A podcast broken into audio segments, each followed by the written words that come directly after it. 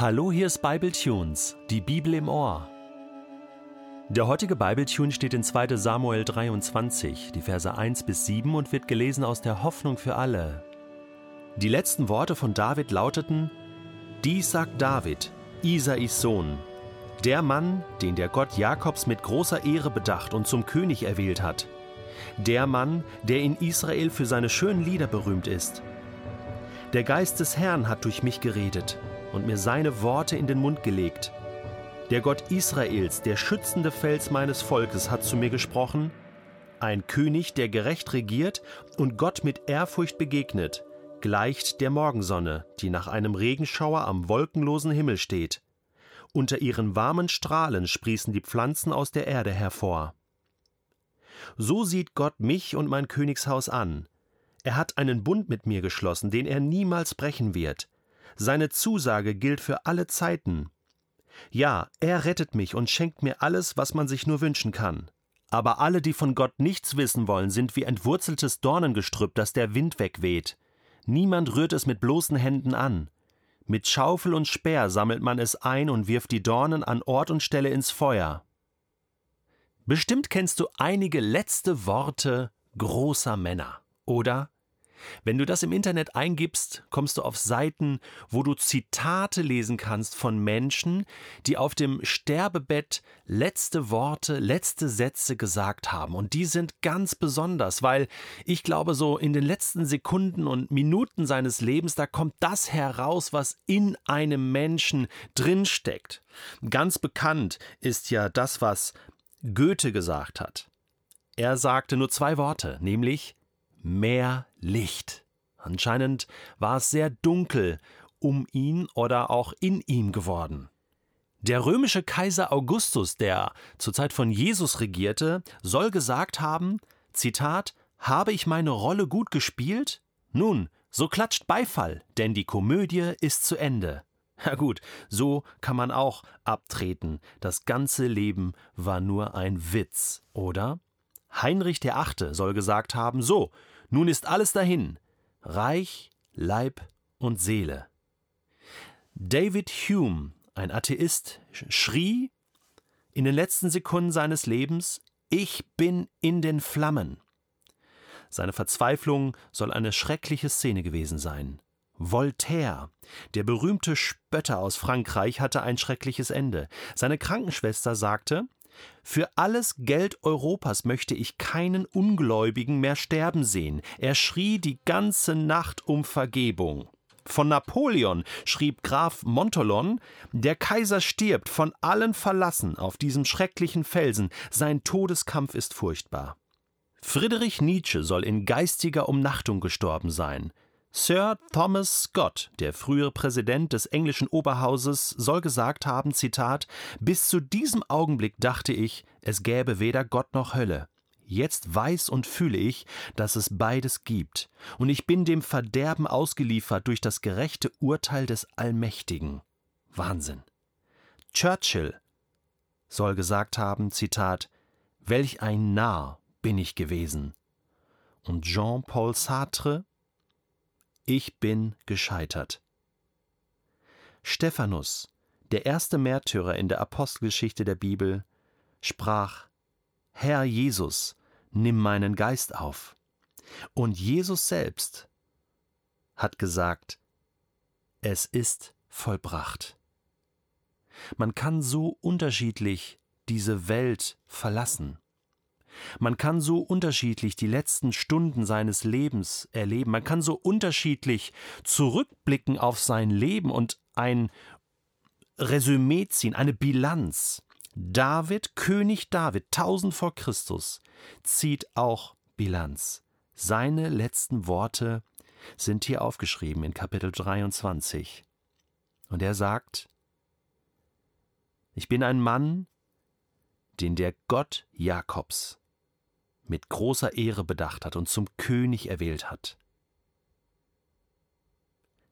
Ein Mann, der sein ganzes Leben Gott verdankt. Alles. Isais Sohn. Das heißt, David weiß, Er hat eine lange, lange, lange Tradition und lange, lange Geschichte. Sein Vater war schon mit Gott unterwegs, sein Großvater, Urgroßvater, Ururgroßvater. Und es geht weit zurück auf seinen, ja, Ur, Ur, Ur, Ur, Ur, Ur, Ur, Ur Abraham, oder? Aus dieser Linie kommt ja König David und David ist sich bewusst, das ist ein Erbe, was hier weitergegeben worden ist, nämlich dass seine Väter und Mütter, seine Eltern und Großeltern mit Gott unterwegs waren. Und darin liegt der Grund des Segens, dass auch er von diesem Segen Gottes profitieren kann. Er hat schöne Lieder geschrieben für Israel, aber nicht um der schönen Lieder willen, sondern um Gottes willen, um Gott die Ehre zu geben. Und in Vers 2 sagt er was ganz Interessantes, etwas Prophetisches, ein prophetisches Element in Davids Leben. Der Geist des Herrn hat durch mich geredet. Wir finden ganz selten Aussagen im Alten Testament über den Geist Gottes. Und wenn der vorkommt, dann ist es immer ganz außerordentlich. Ja, übernatürlich und sehr speziell.